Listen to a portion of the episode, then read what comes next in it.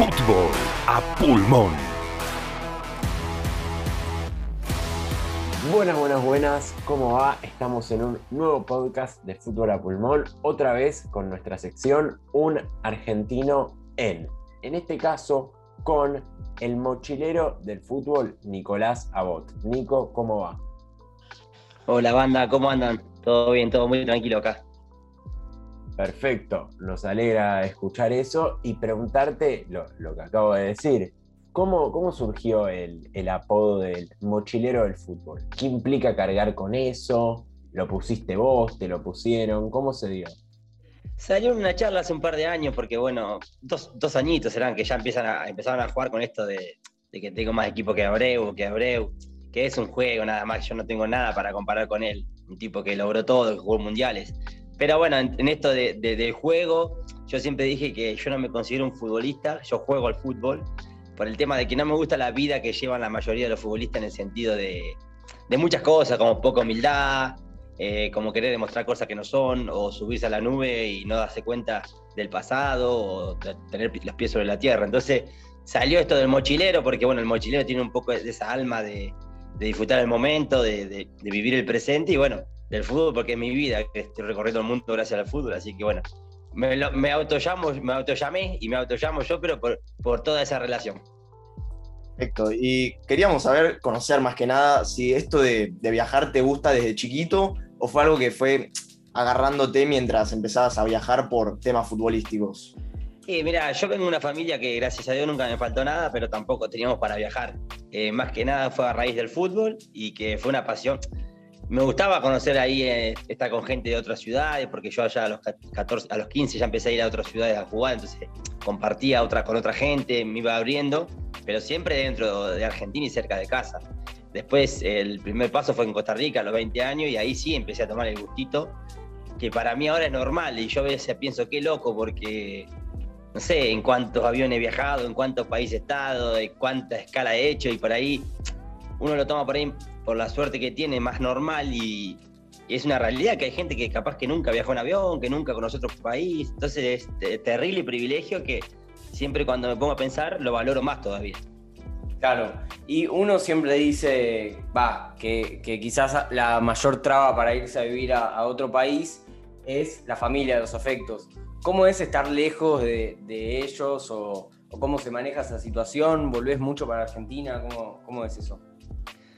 Mira, lo que más extraña siempre son los momentos esos, de compartir unos mates con los viejos, de tomar unos mates con los amigos, un asadito, el fulbito, pero bueno, uno elige el camino por el que va y, yo soy un privilegiado de vivir lo que amo. Eh, sé que ellos van a estar siempre, ahora es mucho más fácil. Cuando yo arranqué a viajar no había videollamada, no había... Sí, bueno, había Skype, pero era difícil, tenía que conseguir internet bueno. Eh, era llamada al teléfono fijo, poca comunicación. Hoy en día tenés la suerte que un WhatsApp un Zoom, un mensaje de Instagram, hablas con gente todo el tiempo, entonces te sentís más cerca. Y bueno, como te decía, este privilegio de viajar para mí es lindo porque mis amigos del pueblo, mis amigos de siempre van a estar. Y, en el viaje genero nuevos que son para la vida, ¿no? Que al final de cabo lo que nos llevamos son eso, las amistades y los lugares conocidos, la, cultura y, todo lo que lleva a, estar viviendo en diferentes lugares. Sí, te, tenemos con el mate al lado, eh, afuera de cámara nos comentabas un poquito, pero ¿Cómo... Y son las 10 de la noche. Y son las 10 de la noche ya, eso es lo peor de todo. Eh, un fanático del mate, si se lo pudiste pasar a tus compañeros, ¿cómo conseguís yerba eh, en todos los países que fuiste o cómo haces? Sí, a mí me encanta, me encanta siempre, yo lo llevo a todos lados, a todos lados, entrenamiento, a almorzar, a cenar, todo. Y en muchos países yo le explico lo que es el mate, entonces me gusta porque es, nuestra cultura.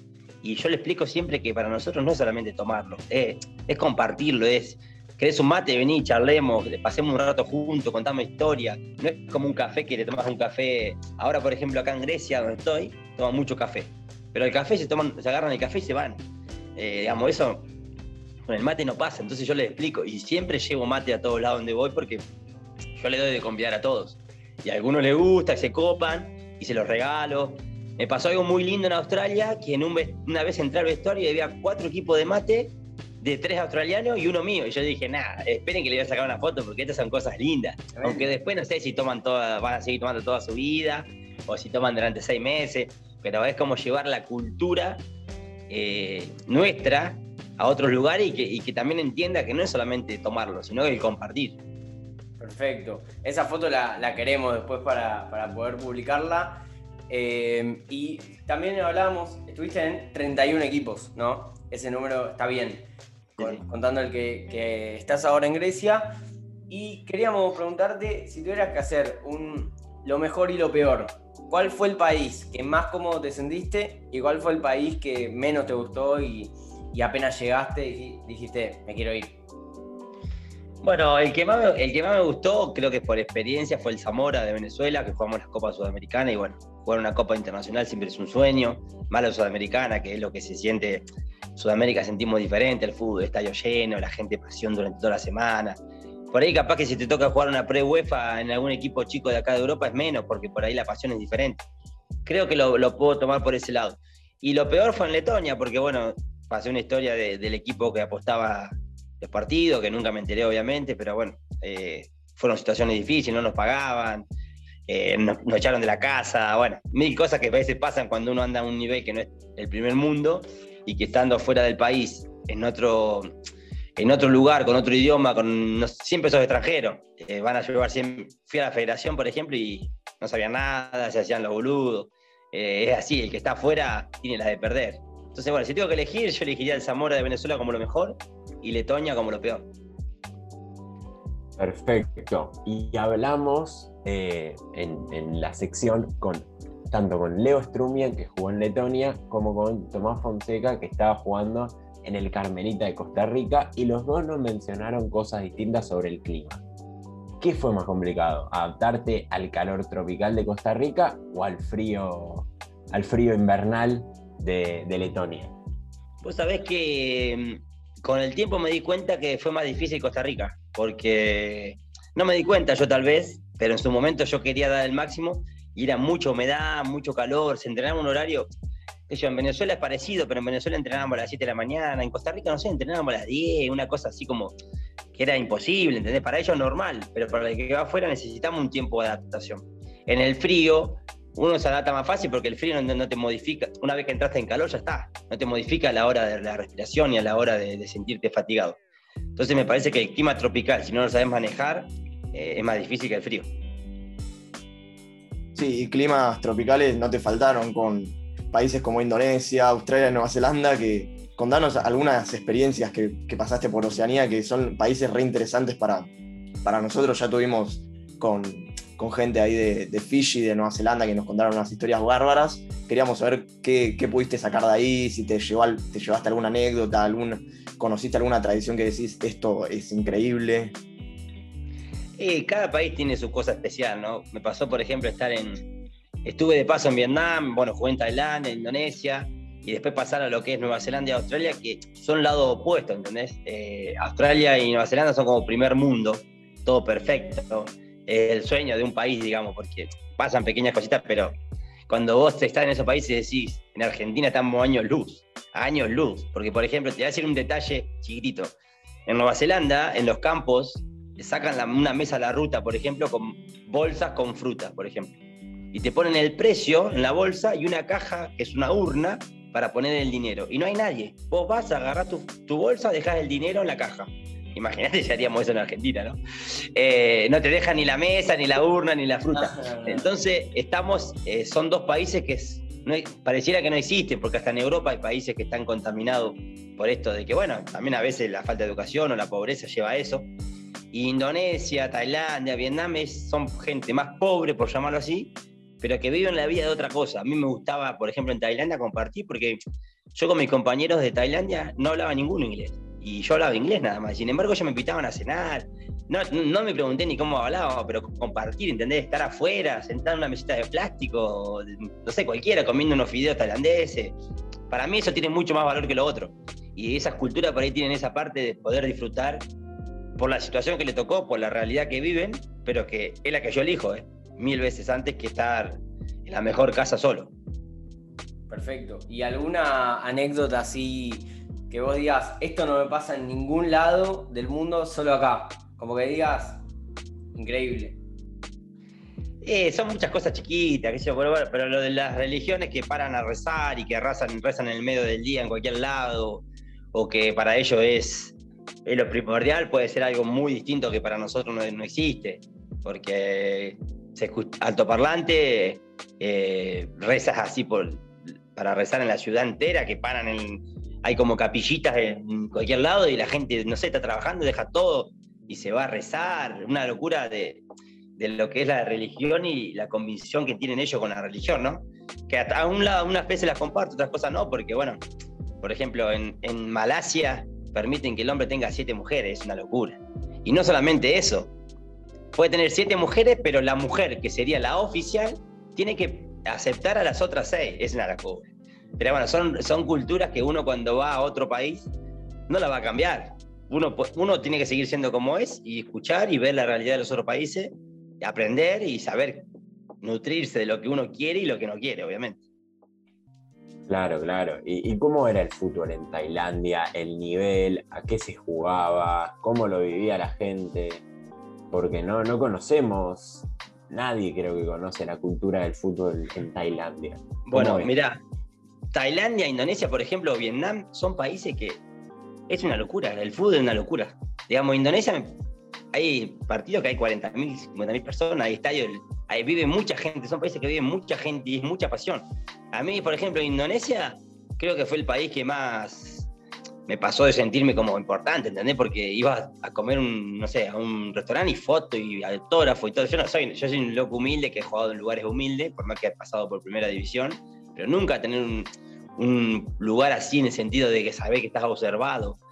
Y, y la gente es muy apasionada. Futbolísticamente son más chiquitos físicamente, muy rápidos, pero por ahí eh, tácticamente muy despelotados, son desorganizados para jugar, pero muy chiquitos y muy rápidos. Que me pasó, por ejemplo, en Tailandia, que en entrenamiento yo decía, loco, tienen un nivel terrible. Y después en los partidos más o menos. Pero pienso que la gran diferencia por ahí con otros países es la táctica, pero por tener escuelas por ahí que te enseñen tácticamente hacerlo de una manera que vuelva a ser automático, me parece. Claro, ahí está parecido a Argentina, si no me equivoco, confirmame si esto es verdad. Como que juegan los chicos en potreros, pero potreros no tan potreros, sino mucho pasto, porque ahí, bueno, el clima no, no, es como acá en Argentina. Eh, confirmame si esto es verdad, que, que, en vez de los potreros de tierra, los potreros de yuyos. Sí, terrible, terrible. Aparte, un pasto grueso, pasto grueso bien de humedad de países, países tropicales. Y tienen un juego ellos, que la verdad que no sé el nombre, no me acuerdo. Tienen dos en realidad. Uno, que tienen una pelota, no sé cómo será, eh, la mitad de la de fútbol, pero de, caña, de tipo de caña hecha. Se la pasan jugando, no sé, cinco o seis horas, increíble. Viejos, viejas, jóvenes, nenes, hacerse pases, pases, pases, de tenerla dominada. Taquito, por atrás de la cabeza, con derecha, con izquierda. Una técnica increíble. Y es algo hermoso porque se juntan en la plaza, en un parque, ahí en la calle, empata, ¿viste? Juega así empata, terrible. Y después tienen otro que tiene una pelotita como con peso delante y tipo una bandera atrás, no sé cómo llamarlo, que hace que la pelota no baje tan rápido. Y juegan tipo el fútbol tenis, pero con esa pelotita que es chiquita como si fuera la de ping-pong. La de badminton. Sí, esa, como la de badminton. ¿Viste? parecida esa, no es esa, pero es parecida y juegan tipo al fútbol tenis. Y he visto cada, cada gente jugando que voy a decir, ¿cómo tiene esa destreza? Levantaban los pies hasta arriba de la cabeza. ¿Está descendente? Chao, era un poroto. Pero son, son cosas lindas porque estamos en un momento de la sociedad que ahora se disfruta poco esas cosas. Es más, estar ah, con el celular, con la computadora. Y vos veías a esas personas estar por ejemplo, nosotros en, el entrenamiento de, Tailandia entrenábamos en el estadio municipal y tenía una pista de atletismo. Y al final de la pista de atletismo se ponían a jugar. Y empezaban antes que nosotros entrenemos y terminábamos de entrenar. Yo me quedaba tomando mate y ellos seguían jugando. Es algo muy lindo porque te compartí, viste, más, más como era antes, no tanto lo, cibernético, lo, de la computación, que no es táctil, ¿entendés? Todo, todo para afuera. Claro, y pasando más a etapas recientes de tu carrera, un paso por Europa, incluso ahora, pero países como Malta, que futbolísticamente no son conocidos por eso, ¿cómo fue esa experiencia, aunque haya sido menos de un año, si no me equivoco, ¿no? Sí, sí, estuve eh, cinco meses, creo, un, medio torneo. Me encantó mi Malta, vos sabés que, bueno, por esto de que viajar y todo me gusta, me gusta muchísimo la playa, y Malta es un, son dos islas, Malta y Gozo. Eh, es un hermoso país que no es conocido ni futbolísticamente ni, ni, turísticamente casi, porque muchísima gente cuando yo empecé a poner fotos en las redes sociales me decía, ¿eso dónde es Malta? Y empezaban a chusmear que es Europa, es una isla chiquita que está al sur, digamos, de Europa, que no lo conoce mucha gente, y es un lugar hermoso. Y bueno, y el fútbol, como país chico y raro, ah, fue lo mismo. Pero me encantó, ¿eh? me hubiese quedado, pero bueno, tuve problemas con el presidente. Decía que yo era que no era el 9 que él quería, porque él quería un 9 tanque que le aguante de espalda, porque el equipo era bastante rústico le pegaba para arriba y quería que el 9 le aguante, que, haga, que reciba 10, 15 full y yo soy más de ir al espacio. Pero bueno, yo le dije, le digo, presidente, cuando vos viste mis videos, no hay ni, no están mis videos que yo le aguanto de espalda, que quiero con dos defensores, que me full, no, yo voy al espacio, velocidad y, y hacer goles. Digamos, no te vendí algo que no soy, entonces ¿por qué me trajiste? Pero bueno, cuando estás afuera siempre tienen la de ganar ellos. Y, eso se lo dijiste en italiano. ¿Cómo, cómo te llevas con el idioma? Eh, también teniendo en cuenta que estuviste cinco, cinco pasos por Italia. ¿Cómo te llevabas cuando llegaste y cómo te llevas hoy? Mira, no, no, italiano bien. Eh, fue el primer idioma que aprendí a hablar. Ahora, por suerte, también hace un par de añitos que hablo inglés, no perfectamente, pero hablo. Y mm, en Italia tengo algo muy especial porque yo tengo pasaporte italiano, que gracias a Dios me abrió muchísimas puertas. Y el fútbol italiano yo fui muchas veces en momentos que no tenía club. El fútbol italiano es un fútbol que a mí no me gusta y que aparte no me ha ido bien, seguramente porque yo inconscientemente no voy con la mejor predisposición. Por la mentalidad que tienen ellos, por el fútbol que tienen ellos.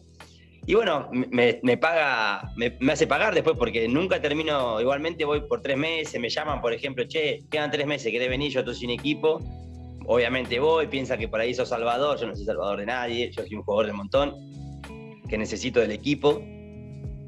Y bueno, entonces a veces pasan estas cosas, ¿viste? Ya últimamente no he ido más, porque la última vez que he ido tuve problemas. Bueno, la última vez que fui, eh, si no me pagaban adelantado no iba, porque ya sé cómo son los tanos, los tanos son muy como, bueno, nosotros somos muy como los tanos.